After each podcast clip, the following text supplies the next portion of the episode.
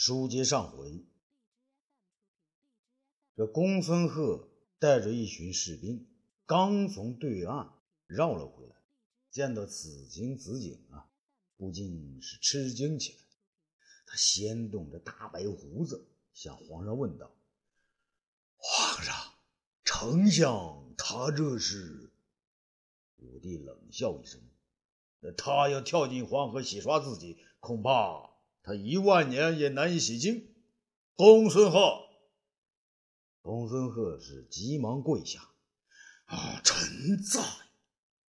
武帝笑着说：“朕这就命你正式领起丞相之职。”公孙贺惊叫道：“啊，皇上，臣请皇上，念在皇后和臣的妻子是亲姐妹这一层上。”饶了微臣吧！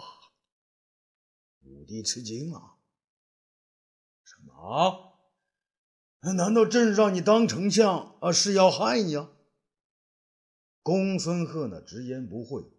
皇上，自窦婴填坟以来，直到眼前的李灿，除了公孙弘一个，没有一个丞相能够善终的呀！皇上，臣。求您饶臣一死吧！武帝笑了起来，哈哈哈哈哈哈！笑话啊！让你做丞相，好，好像比如这个毒水比上战场还可怕。公孙爱卿，你是朕的姐夫，你和他们都不一样。公孙贺呀，还是心有余悸，说：“皇上，臣不行啊！”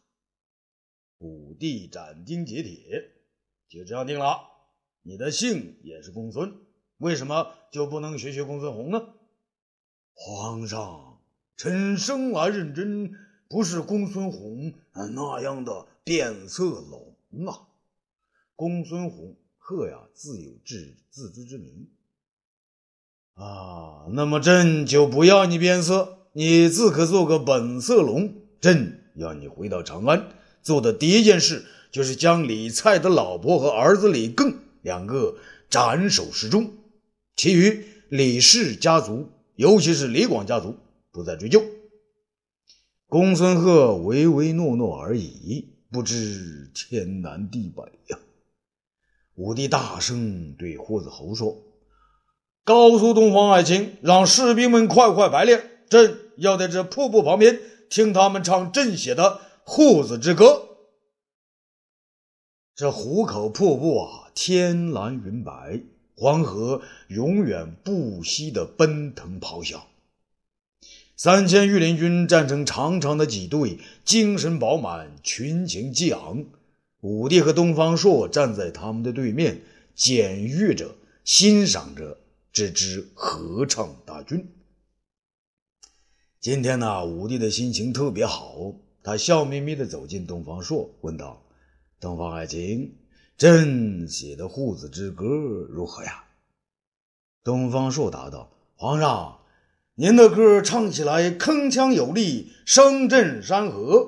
不过，臣又给您加了几句，作为和和声，让士兵们唱起来觉得更为快活。”武帝笑了，大手一挥：“那好，快快给朕唱来！”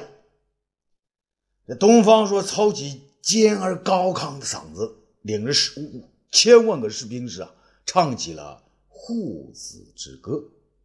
东方朔领唱啊，护子绝兮将奈何？众士兵合唱，浩浩扬扬，绿旦为何？护子绝兮将奈何？浩浩扬扬。绿丹为何？丹为大地兮不得宁，公无以食兮无山恶。无山恶兮河水多，皇位何公兮何不乐？泛滥不止兮愁伤我。顺其自然兮唱大河。顺其自然，唱大河；不遏其流，扬其波。独步长兮江河绝，河上上兮急如梭。瀑布潺潺九天落。独步长兮江河绝，河上上兮急如梭。瀑布潺潺九天落。荡涤泥沙洗尘客。荡涤泥沙洗尘客，出完去用且我着。荡涤泥沙洗尘客，荡涤泥沙洗尘客，出完去用且我着。无名山湖无欢乐，明湖万岁。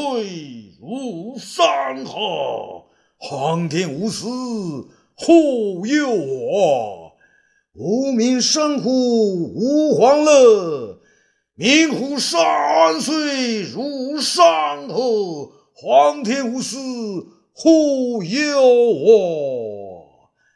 黄于明兮普天乐，黄于明兮普天乐。黄于民兮普天乐，黄于民兮普天乐。你把我累的。皇帝站在那里啊，仿佛志向于昆仑之上。他觉得自己就是西天王母。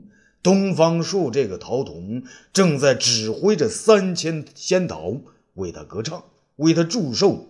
他又觉得他不是王母，他是个男的，是天帝，像天帝一样置身凌霄，接受着众神的顶礼膜拜。他还觉得在冥冥之中，许多肤色不同、高矮不同、鼻子大小不同、眼睛凹凸不同、黑蓝颜色不同等等等等，组成了各式各样的唱诗班，围绕在身边为他歌唱。这东方朔见武帝加入了唱歌者的新行列，士兵们呢都不再向自己看来，于是停下两臂，向皇上真情地看了一眼。吾与民兮普天乐，皇于民兮普天乐。他在嘴中小声地重复着这句歌词。然后平静下来，转过身去，想真正的、全身心投入的欣赏一下眼前这个巨大的壶口瀑布。他那颗激荡数日、刚刚沉静下来的心，在翻腾的黄河中，在歌声的催促下，刹那间又和瀑布一样澎湃震荡。一泻千里，直到永远，永远。好，智胜东方朔第七章，跳进黄河洗不清。今天咱们就说完了，欲知后事如何，咱们下次接着说。